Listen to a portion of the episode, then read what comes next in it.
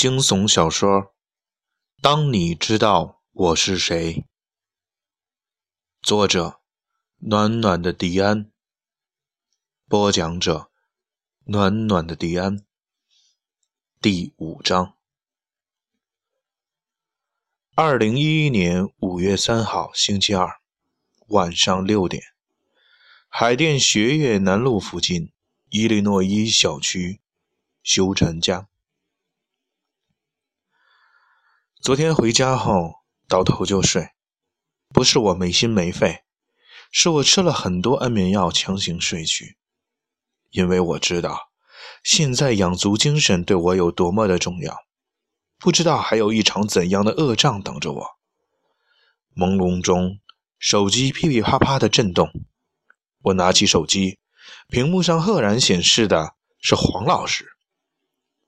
我连忙接起他的电话。修修晨，黄老师的声音听起来非常的兴奋。你快叫让大家来我这儿，我确实从哪吒的信里得到一些有用的东西。快来！好，我迅速的联系了一干等人，自己则直接开车奔黄老师家。不知道为什么，我的心都要出来了。我既希望黄老师的确破解了这封信，又担心。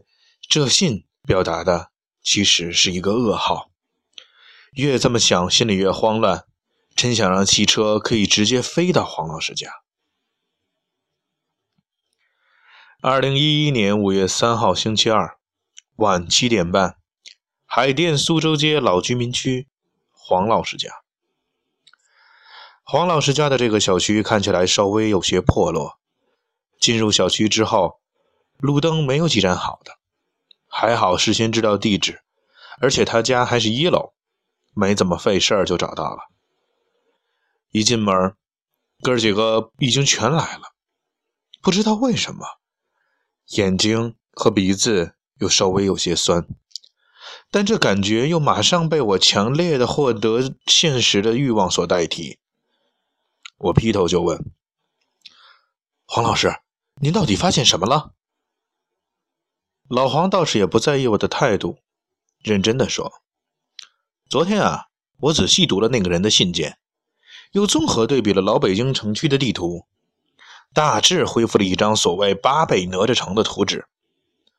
你们还记得哪吒在给洛克的信中曾经提到了这样一句话：‘我希望你能从这个非常有意思的老故事中找到五芒星给我。你找到，我才认为你有资格跟我玩这个游戏。’”我这几天一直在考虑什么五芒星，而当昨晚我还原了八倍哪吒城的图纸之后，才发现，假如以每个老城门看作一个点，用笔将这些点连接起来，确实可以画出几个五芒星。太好了，洛克说道。老于跟话：“别高兴太早，哪吒要看五什么五芒星，要几个，怎么给他看，我们都他妈不知道啊！”所以还是要尽快找到他深层想表达什么含义。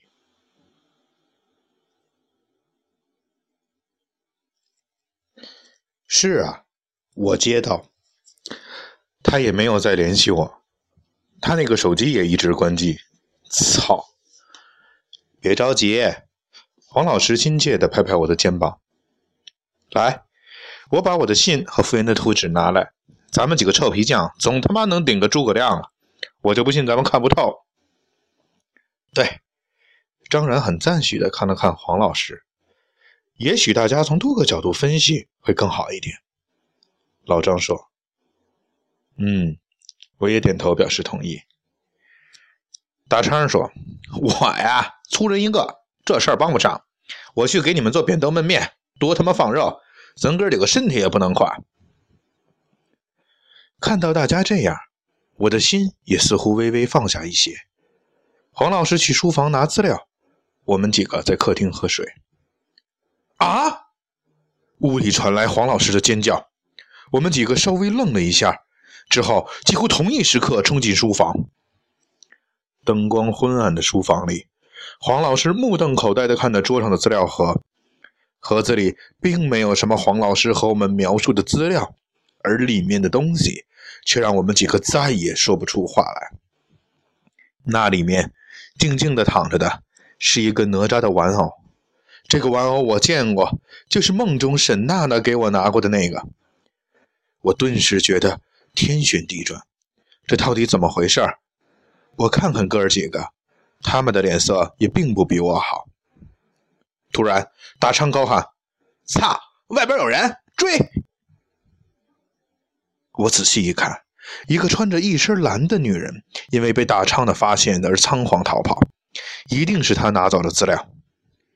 我对大昌说：“你和张然留在这儿，黄老师文人一个，我怕对手还有同党。我和老于还有洛克，咱们去追。”不等丫点头，我们三个飞身出屋。之前那个女人跑到了不远处一辆白色的甲壳虫面前，敏捷的开门上车。我们三个人也飞快的上了我的车，我一脚给油，车像疯子一样的冲了上去。我都能感觉到，当时我的眼睛里全是火。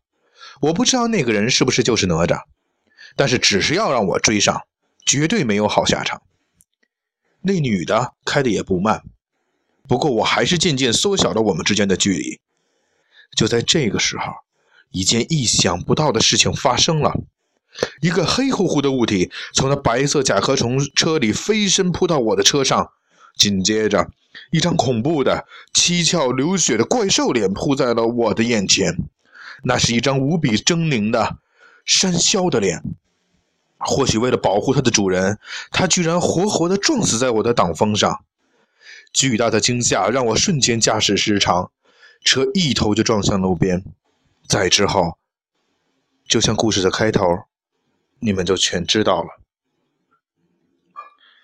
道出这番痛苦的回忆之后，我无力的靠在了椅背上。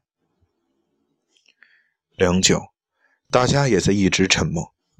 是的，今天已经是五月六号了，我们不但一点线索也没有，反而伤了几个人，资料也丢了，那个神秘的女人没有抓住。更可气的是，后来通过交通队现场这。后来通过交通队事故科现场的侦查录像表现，那只把我吓破胆的山魈，竟然只是一个制作逼真的玩具。妈的！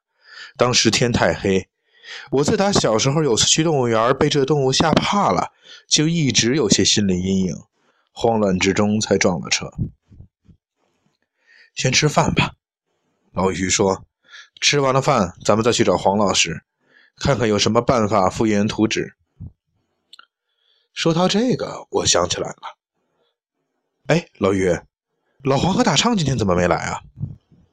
老于说：“大昌妈妈病了，明后天就会来。老黄通过上次的事儿，觉得对不住你，这几天一直在找资料破解那封信。那封信不是丢了吗？”张然一向关注细节的问。老于接着说：“信没丢。”是老黄按照信附出来的哪吒图丢了，不知道为什么，我心中突然涌起一种强烈的不安，总觉得应该到老黄那儿去看看。哥儿几个也都同意我的想法。胡吃海塞塞完菜，我们开车直奔黄老师家。一路无书，车进了黄老师所在的小区，远远的我就发现了问题。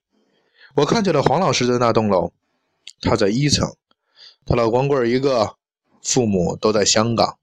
可透过窗户，我清晰的看到两个人影。偏巧这时一阵小风吹过，窗帘被轻轻的吹开，我们几个一下子惊得说不出话来。那个站在黄老师对面的，不是蓝衣女子又是谁？他们似乎在高声争论着什么。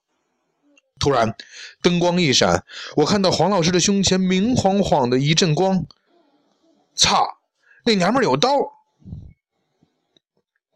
洛克话音未落，人已经扑出去，根本让我来不及拉住他。我刚想往前，张然对我和老于说：“修尘伤得太重，你们两个最后进，还不容我分享。”洛克已经一脚踹开了门。可他没有像我们想象上去扑上去和蓝衣女搏斗，而是愣在那里。这导致后来进来的我们几个重重撞在了牙身上。我他妈刚想开口骂，却发现屋里的情景让我们几个嘴巴再也发不出一点声音。黄褐色的麻将灯在客厅的上方来回摇摆，闪动的灯光更增加了屋里诡异几分。蓝衣女双眼望天，嘴角流血，身子倚在后面的墙上，而胸口插着刚才我们看到的那把匕首。他的对面。